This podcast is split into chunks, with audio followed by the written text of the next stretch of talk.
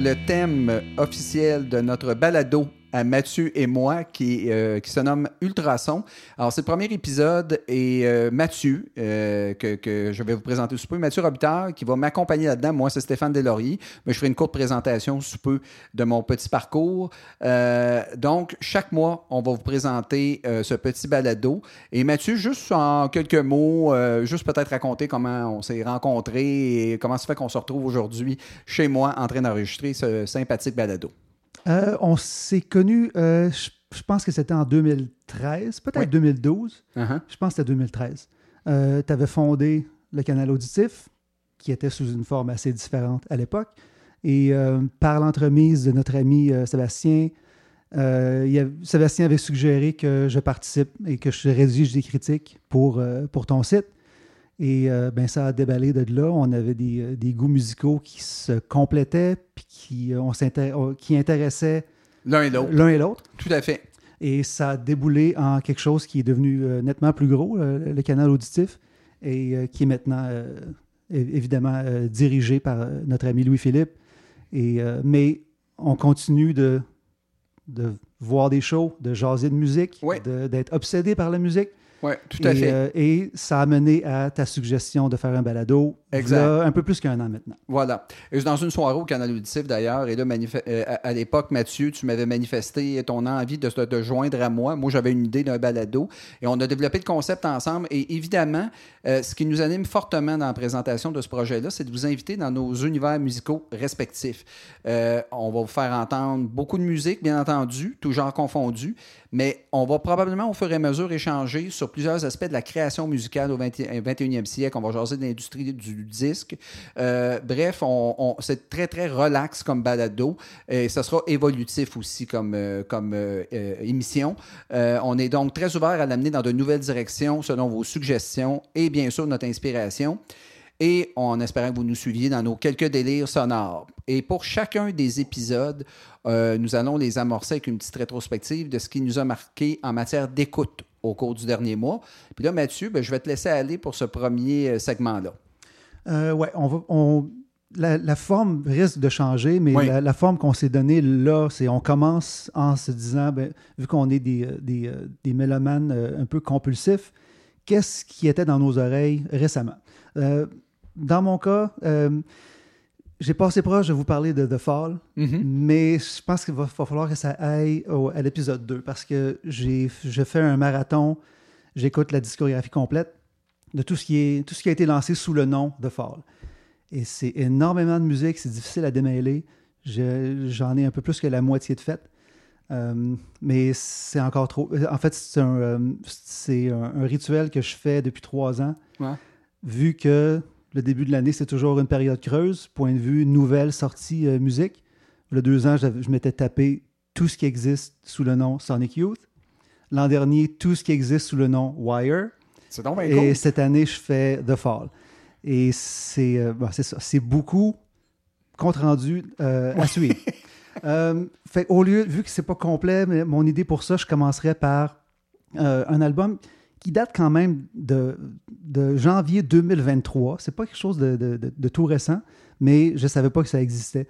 Il y a un beatmaker, un gars qui fait des, des beats pour de, la musique hip-hop abstraite, un peu, euh, un, peu euh, disons, euh, expérimentale, alternative, mm-hmm. qui s'appelle King Vision Ultra. Et lui a été invité par le groupe Algiers quand Algiers préparait l'album Shook qui avait été un des bons albums, selon moi, de 2023.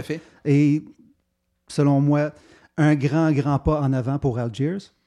Euh, eux, ils avaient invité ce gars-là, King Vision Ultra, à participer à l'album, prendre des, euh, des, stems puis des samples de la musique qui avait été euh, enregistrée jusqu'à maintenant pour l'album Choc et de s'amuser avec. Puis l'idée, c'était, selon ce que tu trouves à faire avec ça, peut-être qu'on va l'intégrer à l'album. Et ça a tellement dérapé et il a, a tellement parti sur autre chose que dans, euh, a donné la bénédiction pour dire OK, prends toutes ces samples-là qui viennent de nous, puis fais un album avec.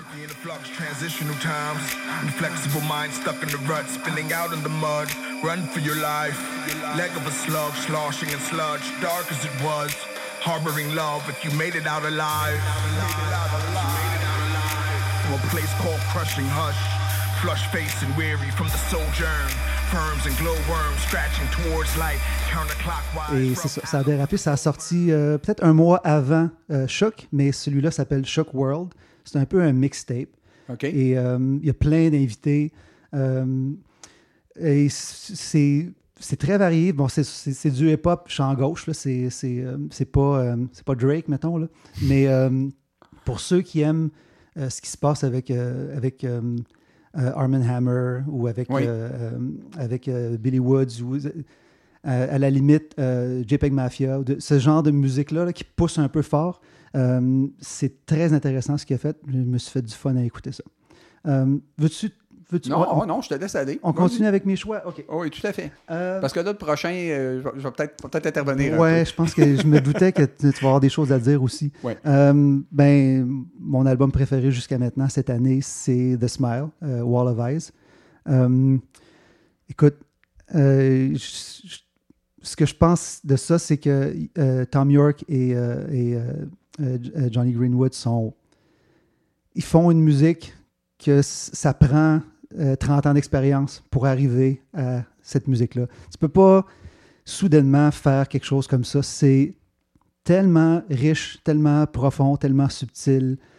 Euh, ça, me- jette par terre. C'est, je ne sais pas comment euh, quelque chose va faire mieux cette année.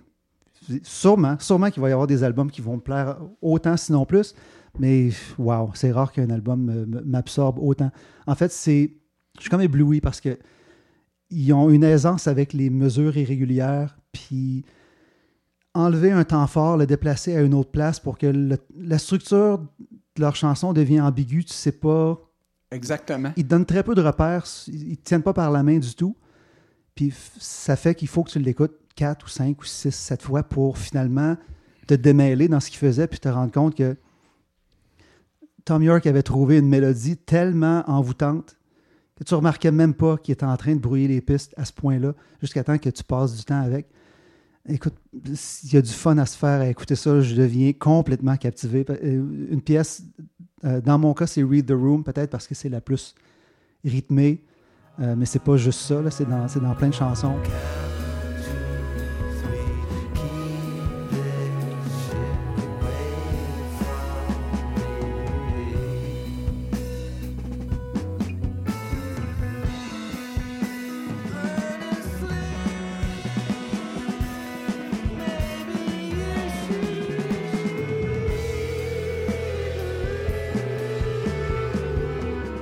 Joue avec les structures, c'est irrégulier. Ça passe de régulier à irrégulier d'une façon tellement fluide. Euh, et Tom York, point de vue des textes, euh, arrive à. Je veux dire, il est toujours fort sur les textes, mais sur cet album-là, comparé au premier de The Smile, on dirait qu'il met le doigt sur des, des tournures. Il dit une phrase, puis ce que tu ressens dans la phrase, c'est exactement ce que tu ressens avec la musique. Et- ça, tu vois, je me, suis pas attardé au texte, là, et- mais là, tu vas me forcer, lors des Mhm. prochaines écoutes, à écouter des textes plus attentivement. C'est un disque qui, de premier abord, euh, qui paraît flou, mais qui ne Oui. l'est pas du tout, finalement, au fil des écoutes. J'ai de la misère à dire lequel je préfère en- euh, entre A Light for Attracting Attraction et, euh, et le dernier. Je ne sais pas lequel des deux. Je vais me laisser du temps, mais c'est un disque qui demande un effort d'écoute, mais on sait plus quoi dire à un moment donné pour, pour, pour York puis Greenwood. C'est tellement. Et, et- et on jasait justement avec un ami commun. Jasais avec un ami commun qu'on a et, et on, à un moment donné, on est rendu à un niveau. C'est rare des trajectoires musicales comme ça. Dites, quand même, ils ont eu un certain succès sont quand même rassembleurs, puis est encore aussi pertinent. Puis des fois, la pertinence, c'est un peu galvaudé, mais dans leur cas, c'est réel. Ouais. C'est encore hyper pertinent en 2024, après tant d'années de carrière. Moi, je, je- c'est sûr que je suis un- c'est un- On, Inconditionnel. On, on était un peu vendu d'avance, Ouais. mais c'est c'est- c'est de la musique exigeante quand même, Ben oui. combinée avec des éléments qui sont très plaisants, qui sont très. Qui, ça- euh, pour une oreille pas trop attentive, ça a des fois, ça a un peu l'air d'être du, euh, du, du- du papier peint musical. fait Exact. la musique de fond un peu. Exact. Mais il suffit de, de- de plonger un petit peu puis de suivre attentivement ce qu'ils font. Puis tu te rends compte que c'est des maîtres. C'est vraiment des maîtres. Carrément. Euh, Totalement. Je voudrais quand même dire un petit quelque chose sur le batteur parce qu'on parle de Tom York et, et- et Greenwood. Bon, on, on le sait, ils travaillent bien ensemble, ils ont des idées géniales. Ce que je dirais, c'est que Tom Skinner permet au duo de faire des choses que Phil Selway ferait pas nécessairement dans certains moments. Mais dans certains autres moments, euh, ce que York et Greenwood font ensemble, c'est tellement eux que Skinner finit par jouer quelque chose que Phil Selway aurait joué dans Radiohead aussi. Tout à fait. Euh, Tout à fait. moi, ce que je remarque, c'est euh, des pièces marquantes qui étaient floues dans la discographie de Radiohead, disons à partir de, de Pyramid Song, euh, à partir de, de Amnesiac, un peu où est-ce que des pièces étaient en structure inégale, des, des structures en 5, en 7. Euh, ben, c'est rendu juste ça, finalement, ce qu'ils font. C'est juste bancal, juste flou, bien ficelé. euh, c'est tellement bien fait. Hein, On, on vous casse les oreilles. Oh, c'est bon. Allez l'écouter, c'est tout Exact. Tout simplement. puis donner un effort. Si, le premier, si la première fois, vous n'êtes pas convaincu, C'est restez une capital. deuxième fois. C'est capital, ce disque-là. Il faut vraiment le réécouter. Ouais, ouais. Voilà. Euh, puis je vais finir avec mon, euh, mon troisième choix, juste pour, pour les dernières semaines. Il y a une musicienne allemande. Euh, je ne suis pas certain comment prononcer son nom parce qu'elle est allemande. Est-ce que- est-ce qu'elle change les voyelles? Je suppose que c'est Pure, mais ça s'écrit P-Y-U-R. Euh, elle a lancé un album qui s'appelle Lucid Anarchy euh, en janvier. Si j'ai bien vu, c'est son deuxième. Et en fait, c'est l'exemple de musique ambiante sérieuse le plus accessible que j'ai entendu depuis un bon bout de temps.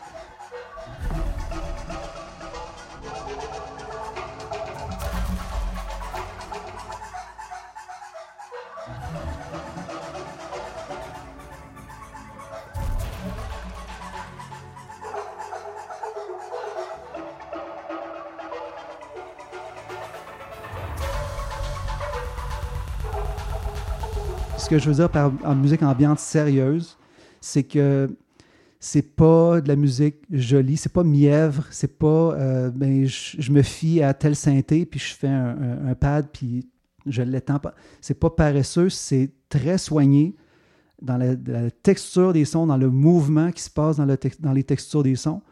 Euh, fait que c'est très soigné, c'est très sérieux, mais c'est accessible, c'est expressif. Ma référence en point de vue euh, musique ambiante parfaite, c'est toujours Tim Hacker. Oui. Et pas conceptuelle, rigoureuse comme Tim Hacker. Tu n'as pas l'impression d'entendre une, une maîtrise, euh, une étudiante en maîtrise qui, te Ah fait- oui. qui te présente des concepts, même si j'ai l'impression qu'il y, a- il y a assez de technique derrière pour avoir l'impression qu'elle a du, du bagage technique et, euh, et, euh, théorique derrière qui, est- qui est très avancé. Mais elle a fait un album accessible, euh, qui est le fun. Puis bon, c'est sûr que c'est pas pour tout le monde la musique ambiante. C'est pas. euh, Il y en a qui, qui associent Ben, moi, je ça au suis en New Age. recherche puis, euh, actuellement et là, tu vas être mon pusher de musique Ah. ambiante, je te garantis. Quand j'ai lu ça et j'attendais, je voulais juste t'entendre aujourd'hui. Alors, moi, je suis preneur, c'est clair, et j'écoute ça. euh, je, je- souvent, moi, je, je prends des longues marches et ça, c'est le genre d'album qui va probablement me, me- me captiver. Donc, euh, merci de la suggestion. C'est assez dépouillé. là. Il n'y a pas un, un beat avec plusieurs couches. Des fois, ça va être juste deux ou trois éléments qui cohabitent, qui a fait durer pendant un certain temps. Puis euh, il n'y a, pas, euh, il y a pas énormément de différence entre la première minute et la, et la quatrième. Mais à passe d'une chanson à l'autre, Excellent. c'est bien fait. Euh, dès la première écoute, je m'étais dit ça, c'est le genre de musique Mais ambiante tu que me le vends carrément. Je, suis- je suis là-dedans. Euh, Même dans le privé, je t'aurais écrit. euh, je t'aurais dit, ah, moi, maintenant, une couple d'albums de musique Mhm. ambiante, mais là, celle-là, tu me le vends. Tu me, tu me vends cet album-là tout de suite. Je suis sûr qu'il y aura un autre album de, de musique ambiante le, le mois prochain dont je pourrais vous parler parce que c'est dans ma rotation habituelle. Excellent. Passons euh, à tes suggestions des dernières semaines. Oui, ben moi, évidemment, comme tu l'as bien mentionné, le rythme des sorties est toujours assez lent en début d'année, mais je suis tombé quand même sur une petite pépite, puis lui, je l'aime beaucoup. Évidemment, tu, tu connais un petit peu mes tendances, songwriter, de temps à autre, pour des raisons... euh, bon, je, suis un gars de musique, mais je m'intéresse aux bons songwriters aussi, euh, même si des fois, je suis un peu tanné de la forme chansonnière. Et euh, je vais vous parler, moi, de l'auteur-compositeur britannique, qui est un ancien membre de la formation de Coral, Bill Ryder Jones. Je suis, moi, je suis sa carrière depuis les débuts et tous ses disques sont bons, mais le dernier paru en janvier dernier est là, qui est intitulé, et ça se peut que je me trompe dans la prononciation, Iekida, qui signifie bonne santé en gallois. Fait que là, la- Le gallois, c'est tellement Exactement. mystérieux. Fait que tu me pardonnes, Mathieu, là, Ah. si jamais je n'ai pas la bonne prononciation. Et s'il y a des gens qui veulent nous, nous corriger là-dessus, on n'a pas de problème. C'est plus lumineux, ce disque-là, et moins mélancolique que ses précédents efforts. Puis il y a beaucoup d'orchestration. Et c'est un. C'est quelqu'un qui est quand même ténébreux, qui a eu des moments très dépressifs dans sa vie, mais là, semble-t-il, à l'heure actuelle, il, vit de très, très bons moments. Et tant mieux pour lui. Puis ça s'entend sur ce disque-là. Il y a beaucoup d'orchestration. Et ceux qui affectionnent, je fais un comparatif qui est peut-être un peu boiteux, là, mais ceux qui affectionnent une formation comme Spiritualized, mais c'est pas aussi, je dirais, orchestré que Spiritualized est grandiose. Ça reste quand même au ras des pâquerettes. Et lui, il a une espèce de voix un peu ténébreuse et tremblotante. C'est Bref, c'est un petit quelque chose de plus intime que, Voilà, que, c'est- que, que ce que euh, Exactement. Spiritualized ferait. Exactement. Là, euh, j'ai choisi une pièce que vous allez entendre là, qui s'intitule We Don't Need Them, qui donne une bonne idée là, de, de ce que de ce qu'est l'album.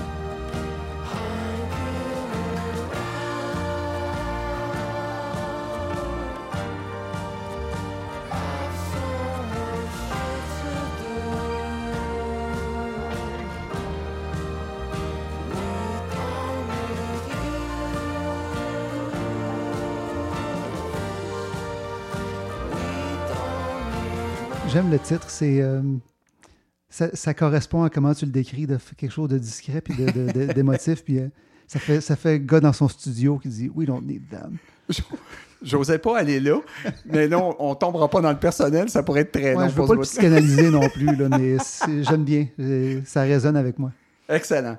Deuxième album, c'est un album de jazz euh, sur lequel j'ai quand même trippé pas mal d'ailleurs. Euh, c'est euh, Vijay Iyer Trio. Euh, et Vijay Iyer, c'est ce pianiste euh, très doué qui a accompagné Rouge Aftab et euh, Shazad Ismaili sur l'excellent contemplatif Love in Exile. J'en ai parlé beaucoup l'année passée. Disque qui a monté dans mon top de fin d'année. Oui. Et l'album s'intitule Compassion. Et si les quatre premières, les quatre, cinq premières pièces sont somme toute assez jazz classique, à partir de la pièce Tempest, là, on, est, on embarque sur quelque chose qui est beaucoup plus musical. Là, on, on a les trois instrumentistes qui sont qui vraiment, là, là, on voit un peu la dextérité et les compétences de ces musiciens-là. Et jusqu'à la fin de l'album, c'est un peu plus touffu, un peu plus, euh, je dirais, pas virtuose, mais quand même, il se passe beaucoup de choses. Et, et, euh, et là, les trois, il n'y a pas juste le, le pianiste qui est en vedette, là, les trois musiciens Ouais, ouais, ouais, participent beaucoup. Euh, c'est vraiment excellent. Et et d'ailleurs, la chanson que vous allez entendre, qui est Tempest, donne une excellente idée du reste de l'album.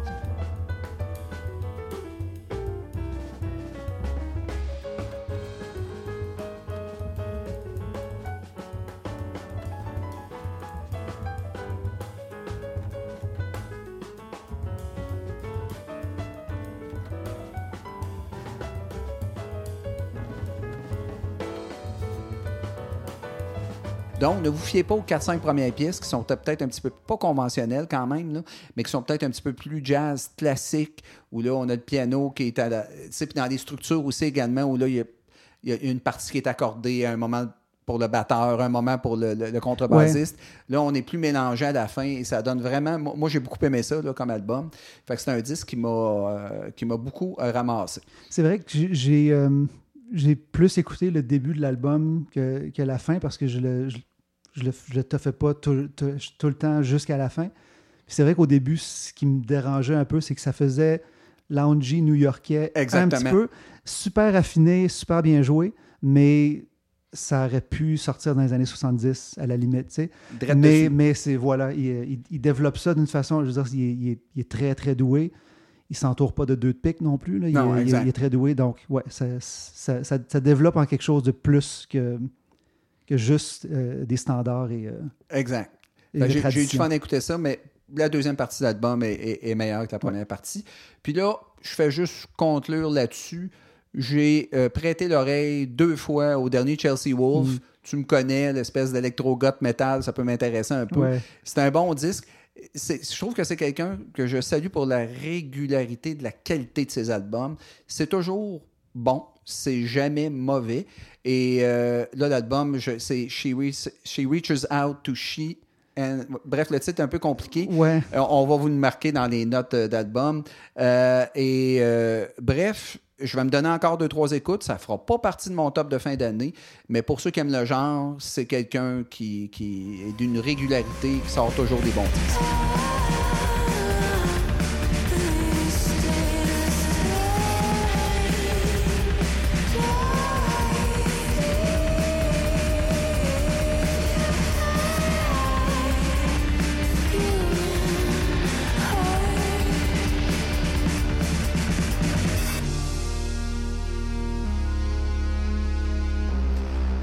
Ben, écoute, c'est- c'est- c'est- ça conclut notre bloc sur nos écoutes euh, qu'on qu'on a eu le dernier mois. Mais ça sera comme ça, peut-être aléatoirement. Là, mais là, on avait décidé de commencer le premier épisode avec ça.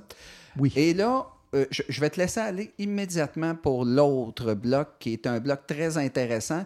Tu vas nous parler de la scène musicale en Ouganda, plus précisément, avec un lien avec une maison de disques, précisément. Oui, c'est ça. Euh, ouais, ben c'est ça. On va, euh, on va se donner des blocs thématiques pour la, la- la deuxième partie. là. Quoique ça risque d'être la deuxième et troisième partie parce que on passe vite sur les premiers, mais là, on a des choses dont on veut dire, pour, euh, au sujet desquelles on veut dire plus de choses. Uh-huh. Et euh, moi, ce qui me. Il y a un- une scène euh, qui se passe euh, en Ouganda, dans la, dans la ville de Kampala, qui est la, qui est la capitale, où est-ce qu'il se passe des choses vraiment intéressantes, puis qui, qui m'accrochent l'oreille depuis peut-être en- environ deux ans. Mais bon, je vais vous en parler plus. Ça remonte à plus que ça. Donc, euh, ben, c'est ça. Kampala, ce qu'il faut savoir, c'est que c'est une ville en plein essor. Euh, là, il y a environ un million et demi d'habitants, mais c'est une des villes qui ont grandi le plus rapidement euh, au monde depuis les dix dernières années, environ 10-12 der- dernières années. Une croissance comme ça, ça veut dire beaucoup de nouveaux arrivants. Et, dans le cas de, Kampala, il, y a- il- il arrive de, un peu partout en Afrique, surtout les, pays proches, euh, Congo, Zaïre, Tanzanie, euh, jusqu'à l'Angola. Ben, la partie euh, centre-est de, l'Afrique, disons. Parce que Ouganda, c'est en plein centre du centre-est de l'Afrique. Donc, c'est ça. Beaucoup de nouveaux arrivants qui arrivent, sont attirés par des possibilités économiques qui, vont avec la, croissance de- de la ville. Et il y a deux de ces personnes-là euh, qui, sont des étrangers euh, qui sont arrivés à Kampala. Il y en a un qui s'appelle Derek Debru. C'est un Belge. Euh, il est prof, il est, allé à Kampala parce qu'il est prof de cinéma à, une université à Kampala. Et un autre, nouvel arrivant s'appelle Ariane Dilsizian. C'est un, un ethnomusicologue gréco-arménien. Donc, lui est allé en Afrique parce qu'il est intéressé par les formes musicales folkloriques. Donc, les deux se retrouvent là. Euh, en 2013, ils ont lancé une soirée euh, musicale dans une boîte de nuit. La soirée s'appelait Boutique électronique.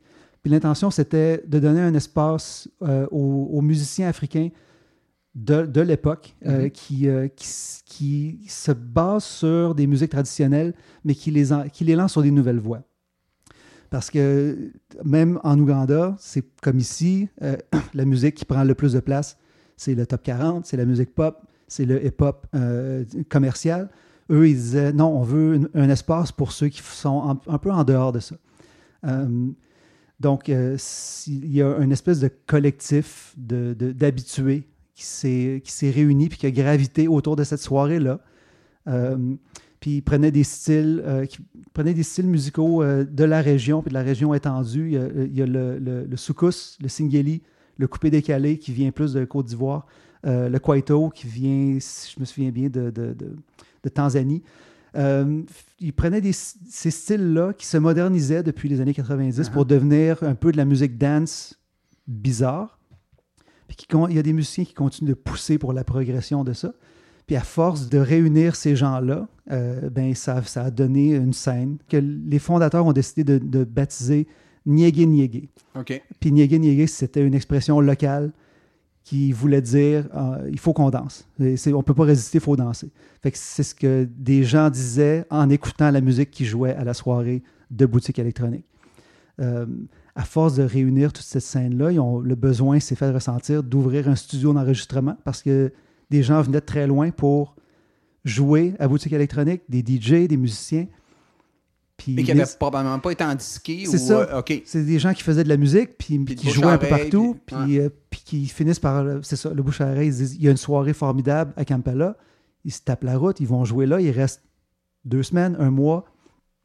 Pendant qu'ils sont là, ben, essayons d'enregistrer. Les moyens d'enregistrement sont beaucoup moins coûteux qu'avant, pour avoir, euh, surtout pour des musiciens électroniques, et c'est ce que beaucoup de ces musiciens-là faisaient. Bon, ben, ça a mené à euh, un, un studio, dans- dans- un studio d'enregistrement. Le studio a déboulé en plus, en, ben, tant qu'à enregistrer des choses, ben, lançons-les, lançons une, Ben oui. une- une maison de disques. Uh-huh. Euh, en fait, c'était plus une maison de cassettes à l'origine parce que c'est plus simple de faire ça euh, de façon très économique. Et de toute façon, les gens vont écouter ça en ligne ou s'envoyer.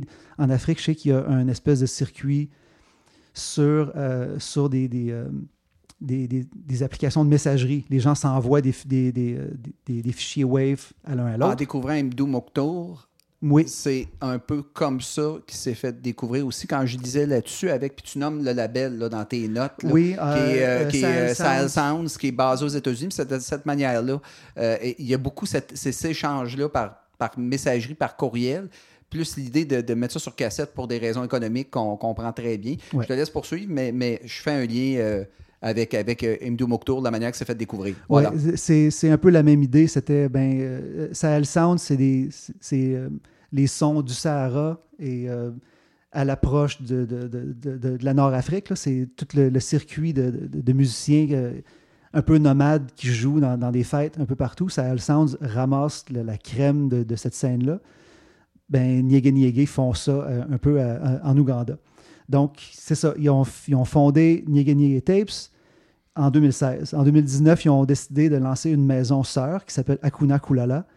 Euh, L'idée, c'était, ça, ça va être juste numérique. C'est, euh, il n'y aura pas de musiciens qui arrivent avec des, des instruments euh, traditionnels. Ça va juste être des DJ, des rappeurs, puis on ne se casse même pas la tête de faire des objets pour Ouais. ça. Ça n'a pas duré longtemps que c'est devenu que la demande était assez forte pour... euh, j'aimerais avoir un vinyle, j'aimerais avoir un CD. Ils finissent par produire des objets pour, pour les deux labels. C'est juste qu'il y en a un qui a un aspect un peu plus électronique rough, Ouais. euh, Akuna Kulala. Puis Niégué Niégué, c'est peut-être plus proche des influences traditionnelles qu'il y a, qu'il y a dans la région. Euh, en parallèle à tout ça, il y a, il y a cette scène-là qui se passe. Ben, les fondateurs ils ont, dit, ils ont dit battons le fer, faisons aussi un festival. Fait qu'il y a un festival Niégué Niégué en plus qui existe depuis 2015. Règle générale, ça se passe dans une ville qui est pas loin, qui s'appelle Jinja. Euh, il y a un vieux site de villégiature qui avait été abandonné, puis euh, ben, ils l'ont envahi, en fait. Il, il a- Ils en ont pris possession. et ils ont- ont il y a de l'espace là, ils arrivent avec un, un système de, de sono, puis euh, ils disent aux gens pointez-vous, il y a un spectacle. Au début, c'était très commando, c'était on se pointe là, on a des amis qui viennent, on fait de la musique. Ça s'est développé, c'est devenu plus légal avec le temps. Il y, a, eu- il y a eu une édition en 2023 sur le même site. Mais je devrais souligner qu'il y a aussi euh, un très fort courant conservateur et religieux en. Ouganda. Ouais. Je me souviens avoir entendu des, des- euh, des histoires dans, les, euh, dans l'actualité, il y a plusieurs années, sur des lois anti-homosexualité qui sont draconiennes en Ouganda. Puis on s'imagine qu'une scène où est-ce qu'il y a de la musique techno qui joue, ben ils vont attirer toute une faune. Puis les, les- les gens conservateurs ont peur, puis ils ont essayé de bloquer parce qu'ils vont. Il y a trop d'étrangers qui viennent, puis il y a trop de gays qui vont être là, puis ça va corrompre la jeunesse Toujours ougandaise. le même, euh, le même C'est le même Que ce scénario soit un en peu Occident partout. ou ailleurs à travers. Voilà. C'est ça. Ouais, ouais. Mais bon, euh, ils résistent, puis il y, a, il y a quand même des gens dans le gouvernement qui, euh, qui, euh, qui voient la valeur de- d'une grosse entreprise culturelle qui a du succès dans un pays qui n'a pas tant de liens avec l'international Uh-huh. que ça. Fait qu'il y a quand même des gens au ministère de la Culture qui ont dit non, non, ils ont le droit, puis ils, pro- ils protègent le, le- le festival, puis ça, C'est cool. ça se passe encore. OK. Euh, il y a une autre chose que je voudrais illustrer parce que ça m'a frappé quand je faisais des recherches pour savoir de quoi je parle, quand je parle de la scène de Kampala. Attirer des gens qui viennent de d'autres pays comme ça, là, en Afrique, dans- qui n'est pas développé comme, euh, comme, comme nous, ce qu'on ce qu'on connaît en Amérique du Nord, disons. Euh, le premier album dont je vais vous parler tantôt, c'est un groupe qui vient de Kinshasa. Kinshasa, c'est en République démo- démocratique du Congo, un pays qui est directement voisin de l'Ouganda. Mais la distance entre Kampala et Kinshasa, Kinshasa, c'est à l'autre bout du Congo. C'est 3500 km. 3500 km, c'est comme partir de Montréal puis aller à Laredo, au Texas, à la frontière avec le Mexique. C'est pas une petite route, là. Non, non. Si nous, on fait la route ici, j'ai regardé Google Maps, en voiture, si on se tape la route, ça va prendre 33 heures aller de Montréal à Laredo. Euh, aller de Kampala, euh, aller de, de- de Kinshasa à Kampala, ça va prendre 63 heures pour le même, la même route. Mhm. J'imagine qu'il y a, il y a moyen de collaborer à distance là-bas aussi, puis euh, l'Internet est rendu là, puis il y en a qui vont prendre l'avion aussi. C'est pas comme si. Mais c'est juste pour donner une idée de. Imaginez qu'une scène se développe à Montréal, puis que les gros artistes, ils viennent de la côte ouest, puis euh, du, du sud profond des États-Unis, à, à la limite du Mexique. Les distances sont énormes. C'est. Mais moi, je, je lis aussi le côté fédérateur de tout ça, l'espèce ça. de côté fort où là, tout- il se passe quelque chose et Ouais. tout le monde. Tu sais, nous, on est habitué en Occident d'avoir des. ponts- Bon, il y a eu le, le- le son de Montréal, on parle de Londres. Tu sais, il y a des villes comme ça fortes où ouais. on se raccroche. Puis, tu sais, pour nous, c'est comme. C'est comme un walk in the park. On sait qu'il y a des scènes pour différentes villes, Seattle. Là. Mais, Ouais. mais eux, c'est pas ça. C'est qu'en en plein, là, tout le monde se rejoint exactement à la même place. Et là, ça crée un mouvement musical qui est probablement fort à cause de ça. Mais cette partie-là géographique est importante dans, ta- dans, le, dans le trip. J'aime, visualiser à quel point ils sont loin les uns des autres physiquement, mais c'est ça, comme tu dis, il y a un pôle, il y a quelque chose qui se passe. Exact. Puis tout le monde, tous les artistes qui ont des atomes crochus puis qui voient, qui se reconnaissent un peu dans, dans cette approche-là, déferlent euh, à Kampala. Tout le monde visite le studio, tout le monde enregistre avec un genre de, de panoplie de, de- de réalisateurs qui travaillent là, Exact. des beatmakers. Puis ça fait. euh, euh, il y a un esprit de collaboration qui se développe euh, avec une scène comme ça. C'est en plein essor, c'est vraiment le fun à explorer. Puis justement, parlons de- d'explorer ça. Ben Je vais oui. commencer à vous parler de certains exemples, de, parce qu'ils ont, sorti beaucoup, beaucoup, beaucoup de musique. Ils sont très actifs, euh, ces deux labels-là, depuis leur création, là, depuis 2016 et 2019. Je commencerai par le groupe de, de- de Kinshasa dont je vous parlais. Euh, le groupe, ça s'appelle Fulu Musiki of Kinshasa, mené par un, un musicien qui s'appelle Pisco Crane. Et pour l'album, ils se sont accompagnés d'une chanteuse qui s'appelle Lady Aisha. Donc Mhm. le nom complet, c'est Lady Aisha, Aisha and Pisco Crane's Original Fulu Musiki of Kinshasa.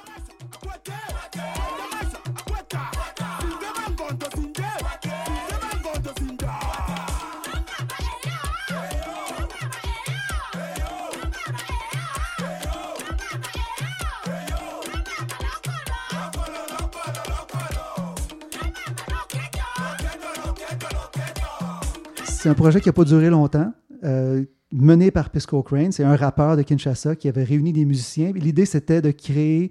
Il ne voulait pas faire de rap. C'était un rappeur, mais pour ça, ils ont, on va faire de la musique de fête en, jouant des instruments qu'on a construits nous-mêmes avec des objets récupérés ailleurs. Donc, imaginez le tube de PVC, euh, pièces de métal, des vieux bidons euh, attachés ensemble, des bouts de bois. Euh, évidemment, avec des micros puis avec un gros sound system pour ça, pour que ça fasse énormément de bruit. Euh, et Pisco Crane chante et Lady Aisha, qui, qui, est- qui est l'invitée, elle apporte énormément d'énergie euh, euh, au projet.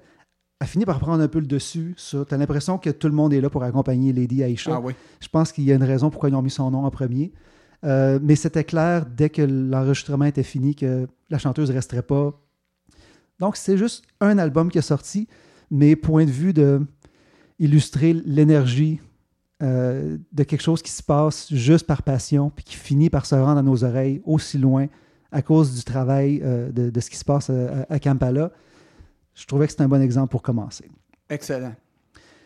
Autre exemple qui représente bien, mais d'une façon très différente, euh, l'Afro-Rack. Euh, Afro-Rack, c'est c'est pas tant un, un artiste, c'est un instrument de musique. Uh-huh. Mais il y a un album qui est sorti sous le nom Afro-Rack. Ça s'appelle The Afro-Rack. Euh, c'est un instrument créé par un musicien ougandais qui, a le nom Bamania. Euh, C'était quelqu'un qui était fasciné par les synthés modulaires. Il avait vu des choses se passer avec les synthés modulaires.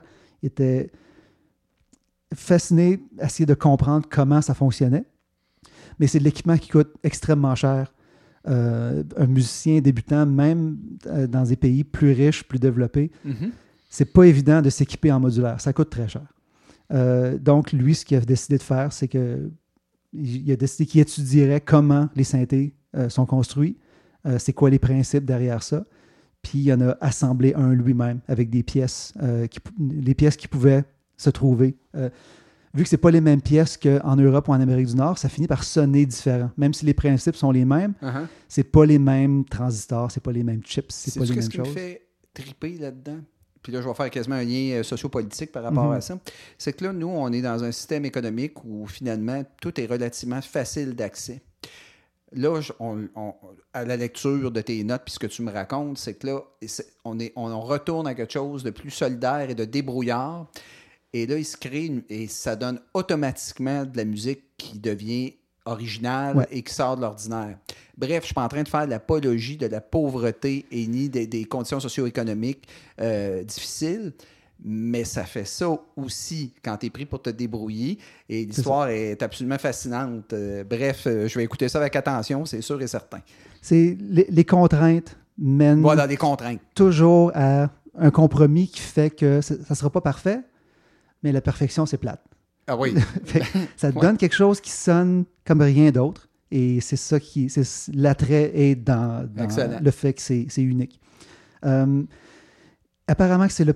le- le- la- L'Afro-Rack, c'est le premier synthé modulaire entièrement africain. J'ai pas de raison de, de croire que c'est pas vrai.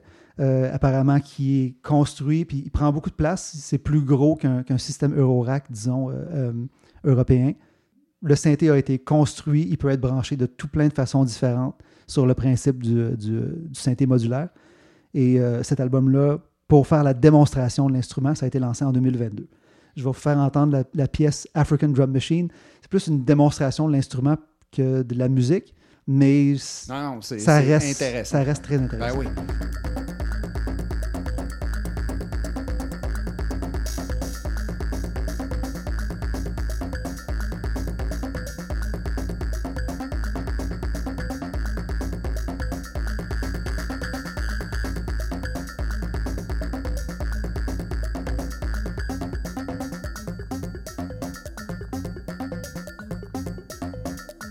Troisième exemple. Euh, c'est peut-être l'album qui a reçu le plus de presse internationale dans ce dont je vais vous parler, je pense. C'est l'album de Douma, euh, un duo, un duo euh, qui a ses racines dans la scène métal de Nairobi au, au Kenya. On penserait peut-être pas qu'il y a une scène métal. mais il y a des scènes métal partout. C'est, Uh-huh. c'est- pas. ils, se cachent. C'est comme les coquerelles. Il y en a, il y en a partout. On les voit pas. C'est juste pas toujours évident, mais Exact. ils sont partout. Exact. Euh, donc, euh, eux, ils ont grandi, euh, ils ont, c'est-à-dire, ils ont leurs racines dans le métal, mais leur approche a grandement changé euh, quand ils ont décidé de faire le projet Douma, parce qu'il y avait d'autres noms avant, le, le Uh-huh. projet avait d'autres noms, puis ils étaient dans d'autres groupes, mais ça, c'est deux gars. Ils ont décidé de faire de la musique techno-industrielle féroce.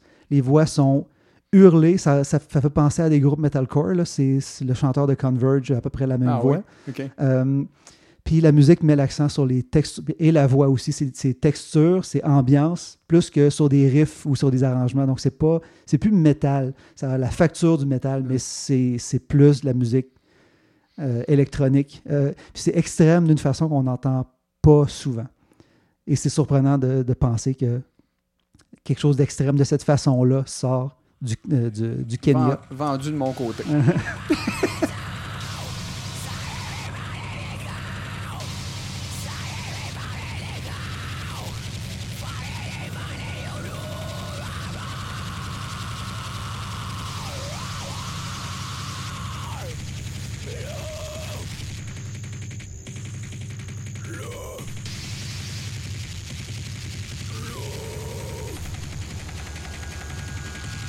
Et la pochette est fascinante. Euh, la pochette, il y a une femme qui porte un- une espèce de, de- de robe avec un motif tout en, en rouge et, et- Hein? et beige. Et est à côté d'une grosse pièce de viande qui a exactement les mêmes couleurs, comme un, un- un cochon découpé en deux. Euh, fait que on s'attend à quelque chose de violent, il y a quelque chose de sanglant dans la pochette, mais visuellement, c'est très réussi. Quatrième exemple, pas certain à 100% comment, comment prononcer son nom, mais je vais, je vais le prononcer comme si c'était en français, Mhm. Caboché. Euh, Caboché, c'est un jeune musicien non-binaire. Il vient du Kenya. Euh, L'album dont je, que- dont je vous parle, c'est The Coming of Gaze. C'est son premier album.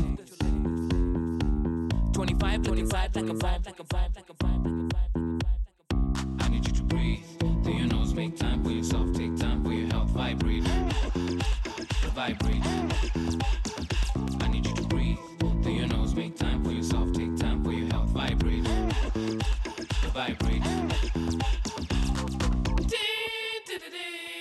Donc, euh, je vous parle de son premier album. Déjà sur le premier, l'assurance et la flamboyance qui, qui, est- dont il faisait preuve, c'est à couper le souffle. C'est, je le comparerais un peu à Yves Toomer, disons. OK. C'est flamboyant de cette façon-là, bien maîtrisé. Euh, il chante en anglais. Euh, c'est très influencé par les musiques occidentales. C'est hip-hop, c'est techno. Euh, Tyler, the Creator, c'est un autre exemple Ouais. de- de- de- du, du type de musique qu'il fait. C'est plus chanté.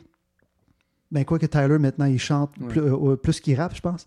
Mais c'est ça. Lui, Caboché, c'est plus chanté que rappé.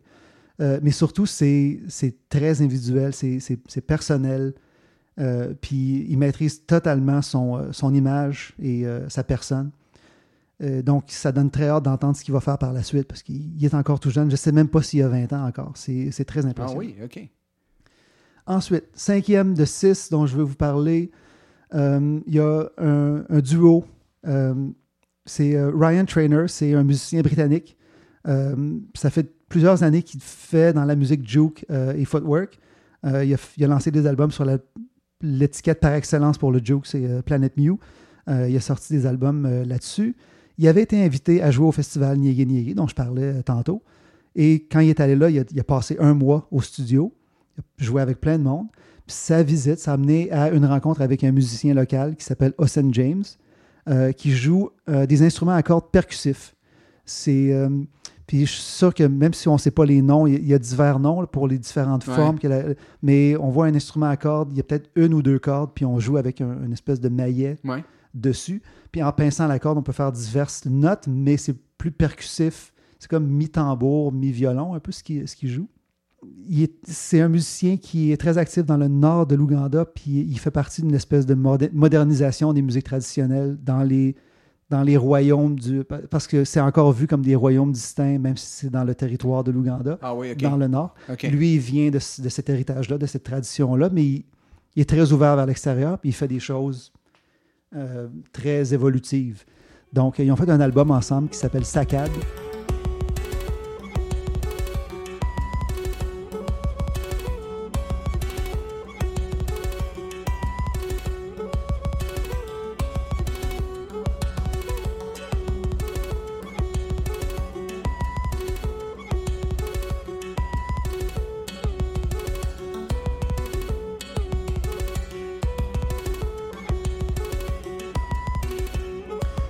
Sur ça, ben, les deux euh, sortent complètement de leur zone de confort. C'est pas de la musique traditionnelle africaine, c'est pas du joke ou du footwork, c'est une espèce d'espace qui, qui vient de la collaboration qu'ils ont faite. Puis on entend vraiment euh, deux, deux artistes qui dialoguent, qui trouvent un nouvel entre-deux, puis une ouverture mutuelle. C'est superbe.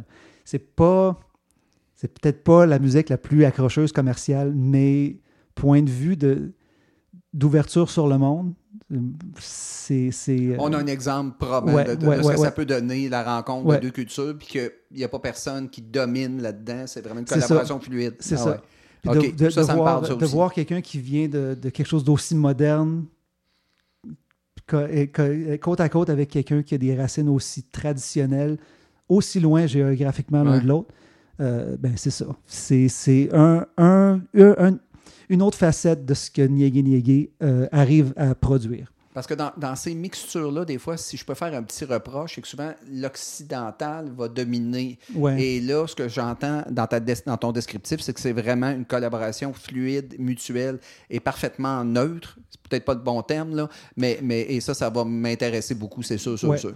Ouais. ils ont vraiment un terrain neutre dans le sens, dans le sens où il n'y a aucune dominance de l'un sur l'autre. Excellent. Cool. Euh, je finis par euh, mon sixième choix, c'est ça aurait pu être celle dont je parle en premier parce que c'est peut-être la meilleure ambassadrice euh, du son de Kampala pour l'Occident en général. Peut-être pas pour mes goûts personnels, mais je pense que du point de vue de potentiel, de visibilité, euh, MC Yala a sorti l'album Yala Baby l'an dernier. C'est une rappeuse qui frappe, qui rappe avec euh, beaucoup de force. Elle a un flow euh, qui, est, vraiment excellent. Euh, puis on sent qu'il y a du vécu dans ce qu'elle chante. Mais il faut dire que c'est pas une pas une, petite fille. Ça fait depuis 99 qu'elle rappe en public. Donc, elle a au moins 45 ans, je dirais. C'est juste à, vue de nez comme ça. Son plus récent album réunit les beats qui ont été faits par trois euh, réalisateurs musiciens euh, qui viennent dans un qui, un qui est basé à Kampala, un qui est en Allemagne, puis un qui est au Japon, euh, qui s'appelle DJ Scotch Egg quand il fait de- quand il est, il est DJ, mais Scotch Rolex quand il travaille pour, euh, pour Niégué Niégué. Mhm. C'est un, c'est un, un des, des réguliers dans la rotation. de- il fait des beats pour, pour beaucoup de monde. Donc, c'est très cosmopolite, mais c'est unifié par la personnalité de MC Yala. Puis dans la facture sonore, je dirais que si vous avez euh, remarqué puis aimé ce que Debbie Friday euh, Ah, fait, c'est un peu ça. C'est c'est, euh, très influencé par le rap. C'est du rap, mais les beats, c'est de la musique de club mélangée avec la musique de partout en même temps. C'est une espèce d'hybride où est-ce que c'est comme le continent africain au complet qui, qui passe par, par, par sa musique.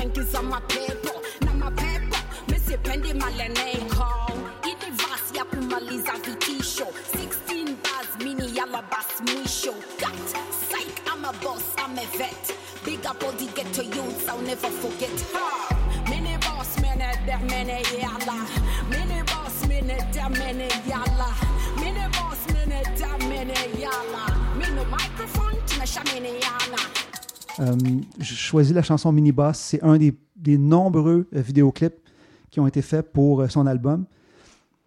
Il faut dire qu'un des deux fondateurs de Niégué Niégué, comme je disais, c'est un prof de cinéma. Il fait plein de vidéos pour, pour tous ces artistes. Ah oui. Euh, puis bon, les, c'est ça, les moyens sont rendus accessibles. Ils font des vidéos sur des téléphones, puis ça marche. Ben oui. Ben oui. Puis euh, c'est c'est euh, c'est un bon album, pas mal solide du début à la fin. Donc je finirai là-dessus. Et ça vous donne une idée, là je prends balle au bon là-dessus, du type d'émission qu'on va vous proposer de- dans, dans nos différents épisodes. On est là-dedans beaucoup. Mathieu, c'était malade comme segment parce que moi, je vais plonger là-dedans. Et moi, je- tu connais un peu mes tendances qui sont peut-être plus justement occidentales et plus rock par moment. Là, tu m'amènes ailleurs. Alors, je vais, je vais, comme je te disais avant l'émission, je vais aller picosser là-dedans un petit peu. Puis je te reviendrai. euh, mais bravo, excellent segment. Et puis, euh, n'hésitez pas à la maison. On est là aussi avec beaucoup d'humilité et sans snobisme. Euh, expérimenter, c'est pour ça qu'on va vous faire des propositions, puis on va aller ailleurs. Euh, on, on va, on va expérimenter, puis on va proposer des choses qui fois, sortent un petit peu de l'ordinaire. Ouais. Parlant de. Mais dans la catégorie occidentale, maintenant, parlant de sortir de l'ordinaire, Oui. ben, on va aller à quelque chose qui, qui peut être rebutant, on va le dire, pour certaines oreilles. C'est intense. C'est intense. C'est pas toujours facile.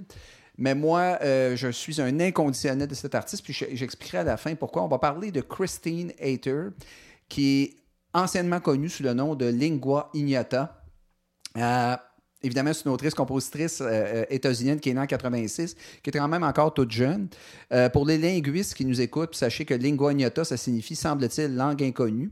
Mais mettons que je pousse l'intellectualisme un cran plus loin. le terme lingua ignota est également employé pour définir une langue cryptique inventée par une Allemande nommée Hildegarde of Bingen, qui est une religieuse et écrivaine canonisée par l'Église catholique au 12e siècle. Ça a l'air bien compliqué. C'est juste que je veux juste faire ce lien-là pour vous dire à quel point que la religio-spiritualité Oh oui. est au centre de l'œuvre de, de Hater. Et, et c'est cette référence-là que je voulais amener juste pour vous dire à quel point qu'on est là-dedans. Euh, et, et la suite de mon propos va vous permettre de comprendre très bien pourquoi l'aspect spirituel, spirituel de sa musique revêt une très grande importance dans sa musique. En fait, elle a été, c'est son histoire qui, qui vraiment teinte son œuvre au complet. Ça a été- elle a été élevée dans un environnement familial complètement dysfonctionnel. Je pense que les membres de sa famille étaient dans une secte religieuse. Apparemment. Exact, apparemment. Euh, et, et selon ses dires, elle a été physiquement, émotionnellement, sexuellement et psychologiquement abusée par les hommes qui ont graffité autour de la cellule familiale. Évidemment, l'art et la musique lui ont assurément sauvé la vie. Euh, donc, déjà, vous pouvez sentir toute l'intensité de la démarche artistique. On va tout de suite enchaîner avec le premier album qui est paru en 2017, puis qui a été remixé et remasterisé en 2022 par Seth Manchester.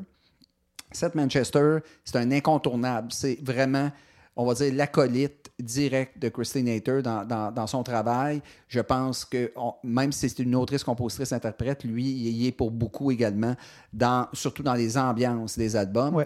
Euh, ce que j'ai lu là-dessus, euh, et j'espère que mes recherches sont bonnes sur ce premier album-là, qui est Let the Evil of His Own Lips Cover Him, c'est, euh, ça serait inspiré d'une thèse de maîtrise de Christine Hater, ou du moins d'une thèse qu'elle a écrite, euh, et qui ce serait un document de 10 000 pages généré par un algorithme. Tu me dis si oui ou non je me trompe, mais et, la thèse s'intitule Burn Everything, Trust No One, Kill Yourself. Et c'est un texte qui décontextualiserait les codes de la misogynie et serait destiné aux survivants de la violence conjugale et domestique. Fait on, on sent tout là-dedans là, la démarche de rédemption qui commence avec cet album-là. Ouais. Il y a un morceau d'une durée de 14 minutes qui s'intitule That He May Not Rise Again. Euh, et, et le point culminant de cette pièce va vous arracher une larme, c'est magnifique. Mais il y a surtout une pièce qui s'intitule, puis que vous allez entendre un peu plus loin, qui est Disease of Man. Et là-dedans, elle utilise un enregistrement de la tueuse en série Aileen Wuornos, si je prononce bien. Et pour celles et ceux qui ne connaîtraient pas son histoire, cette euh, Aileen a été condamnée à la peine de mort pour injection létale pour l'assassinat d'au moins sept hommes en Floride entre novembre 1989 et novembre 1990. Ces derniers l'auraient agressée et violée sexuellement alors qu'elle exerçait le métier de prostituée. Si vous êtes perspicace, vous ferez le lien aisément avec la démarche de Hater. Et elle utilise souvent des samplings comme ça qui sont, on va dire, trop blancs. Et, euh, et ça fait partie de son art, ça aussi. Euh, et et c'est un disque qui, je pense, qui est une bonne entrée en matière, qui annonce très bien la suite des choses, cet album-là.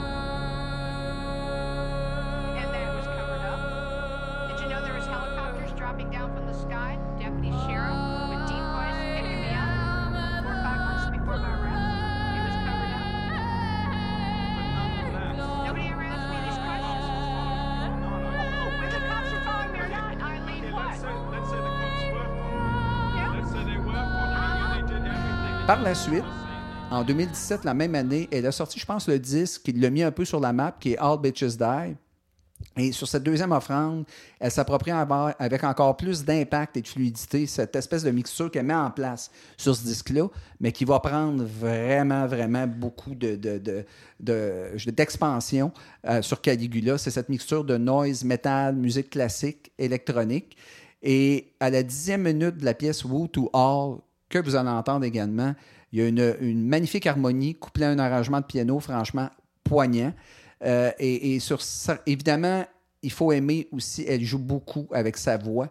Elle a un registre vocal impressionnant. C'est Ouais. probablement sa marque de commerce, selon moi aussi. C'est l'instrument principal. On dirait que tout suit la voix, finalement. Exact. Elle a déjà déclaré en entrevue qu'elle situait intentionnellement la musique dans des tonalités qui ne conviennent pas à sa voix. Clairement, ça s'entend. OK, Mhm. Ouais, mais c'est volontaire. La voix craque. Et ça en dit long sur l'idée de, on va dire de souffrance, mais c'est peut-être pas le bon terme, de sorte qu'elle doit passer du registre de tête au registre de poitrine, monter et descendre d'octave et passer du cri au chant. Fait que c'est un peu ce que vous allez entendre dans la majorité de ses albums. Si on ressent, je vais te dire pourquoi je l'aime beaucoup, on ressent pleinement la colère Ouais. de l'artiste, toujours dans tous ses albums, mais lentement mais sûrement au fil des albums, on y note aussi une grande charge spirituelle. Et c'est cette conviction et cette sincérité-là qui est, semée sur tous les albums qui, moi, m'émeut énormément.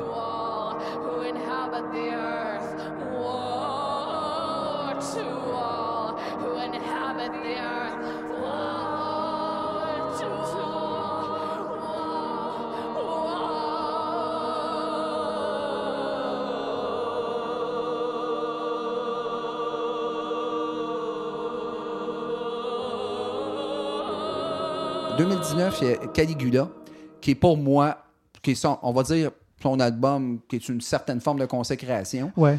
Moi, c'est- Mais moi, on ne parlera pas de reconsécration, on va parler plus de reconnaissance, parce Ouais. que c'est quand même un artiste un peu. Ben vas-y, Mathieu, tu. C'est que moi, c'est avec Caligula que j'ai appris qu'elle existait. Euh, mais ouais, on dirait que euh, l'album précédent avait été assez réussi pour que beaucoup de monde attendait avec impatience Caligula. Puis là, à peu près tous les médias euh, musicaux euh, spécialisés, disons, en ont parlé. Et quand l'album est sorti, c'était un peu partout. Et moi, c'est là que j'ai appris que, Moi aussi, c'est là que j'ai appris. Après ça, j'ai j'ai épluché la. je me suis. euh, euh, j'ai écouté la discographie au, Mhm. au grand complet.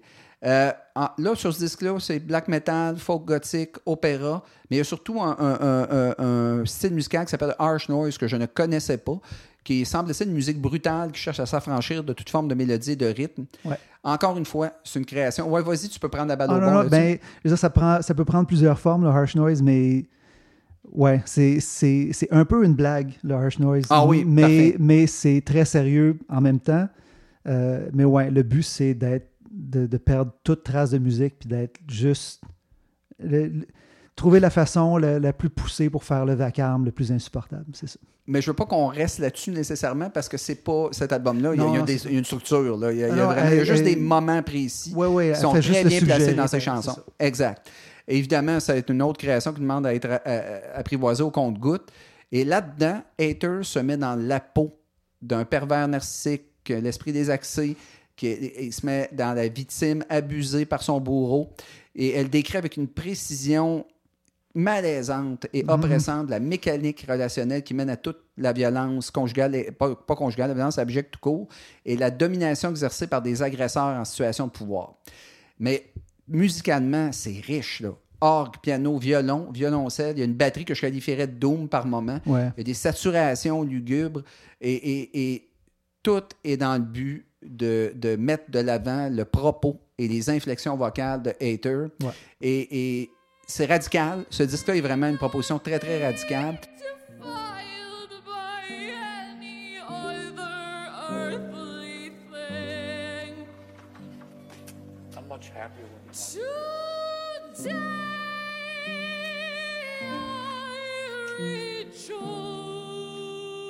I can sit here and stew my anger and my frustration and my hatred all by myself. Et il semble-t-il que la tournée de ça était malaisante. Et Je pense qu'elle n'allait pas très bien non plus. Euh, je me rappelle d'avoir vu un vidéo où finalement elle est, en- elle est sur scène avec une corde autour du cou, avec un loop qui tourne. C'est un- et- et ça a l'air que tous ceux qui ont assisté à ce concert-là ont sorti de là complètement déstabilisés. Euh, évidemment, c'est une artiste. Donc, euh, il faut pas nécessairement. Je souhaite, je souhaite pas que ces gestes qu'elle pose sur scène soient. euh, soit vraiment son état réel. Je pense qu'il y a un peu de théâtralité là-dedans, Ouais, mais malgré tout, Faut espérer, ouais. ben, on, va, on va espérer, sincèrement. Euh, mais c'est, c'est- c'est- ce- cette tournée-là était particulièrement déstabilisante, semble-t-il. Mais ça coïncide un peu, je ne sais pas si tu voulais en parler plus tard, mais ça coïncide un peu avec les histoires qui ont sorti sur Ouais. la- l'abus qu'elle a subi euh, de, de- de certains conjoints, ben, d'un conjoint en particulier, Tout à fait. euh, qui ne mérite même pas qu'on donne son nom. On ne nommera pas. Euh, mais euh, j'ai l'impression que déjà que ses thèmes, ses thématiques, puis ce qu'elle essaie de, de- de rendre par sa musique, ça mène à une intensité sur scène qui, qui doit être très éprouvante pour elle.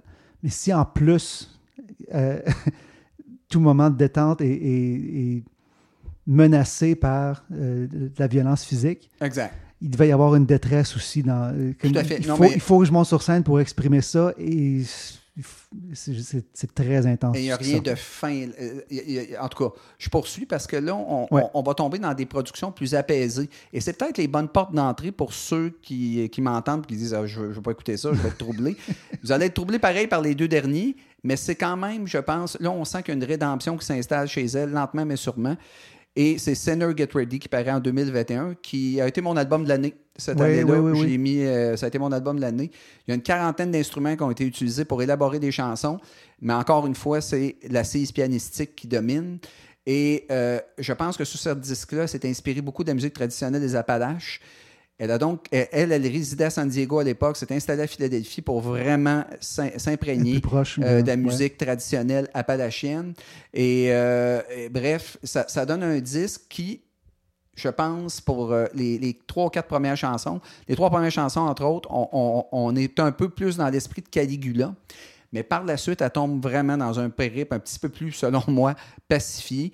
Et, euh, et là, il y a des pièces magnifiques comme Pennsylvania Furnace qui est, excellente.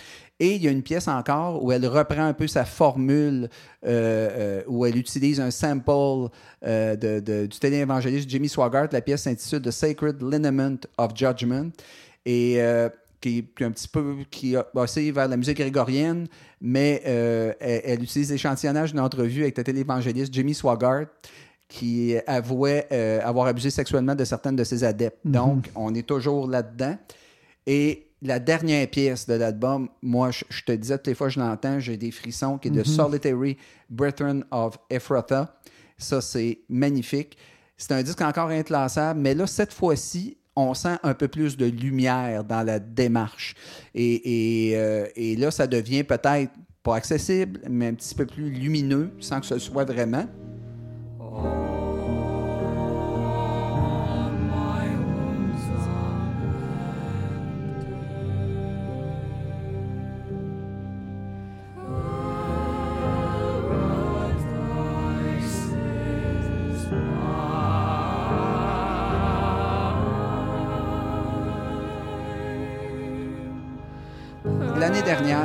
et là, elle s'est débarrassée de son nom d'artiste qui était Lingua Ignota pour euh, devenir Reverend Christine Michael Later.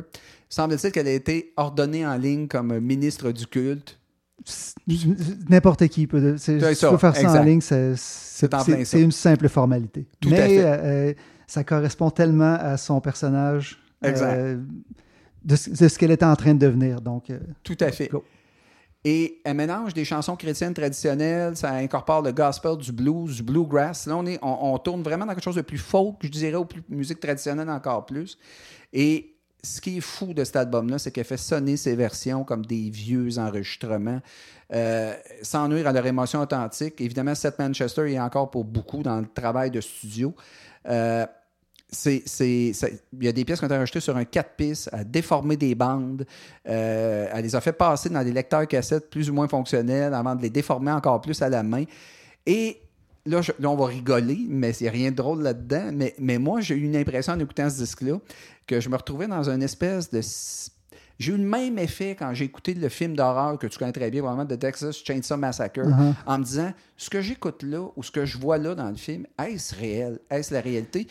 Il y a une ligne, on, sait- on a l'impression qu'on assiste à un exorcisme sur album mhm. où là, c'est malaisant, mais en même temps, il y a de la beauté qui sort de là. On sait très bien que c'est une œuvre de fiction puis que c'est vraiment voulu, de, ce- ce- cette espèce d'impression-là de réel irréel. Mhm. On l'entend, euh, je dirais, se plaindre comme s'il y avait l'intervention divine. Bref, tout ça est très, très malaisant, mais ça demeure malgré tout mélodiquement d'une beauté. La turbulence et la tension qui est, est- dans Saved est exactement la même que sur Caligula et Sinner Get Ready, mais on a l'impression qu'elle, là je vais quasiment être messianique dans le propos, elle avance vers la lumière. Il y a quelque chose qui, on sent que tranquillement pas vite, puis elle- je pense qu'elle disait en entrevue qu'elle avait lâché euh, le nom Lingua Ignota tout simplement pour, euh, parce qu'elle elle trouvait ça trop difficile de ressasser. Le même genre de- de- d'émotions. On est dans le pardon, entre guillemets, sur ce disque-là.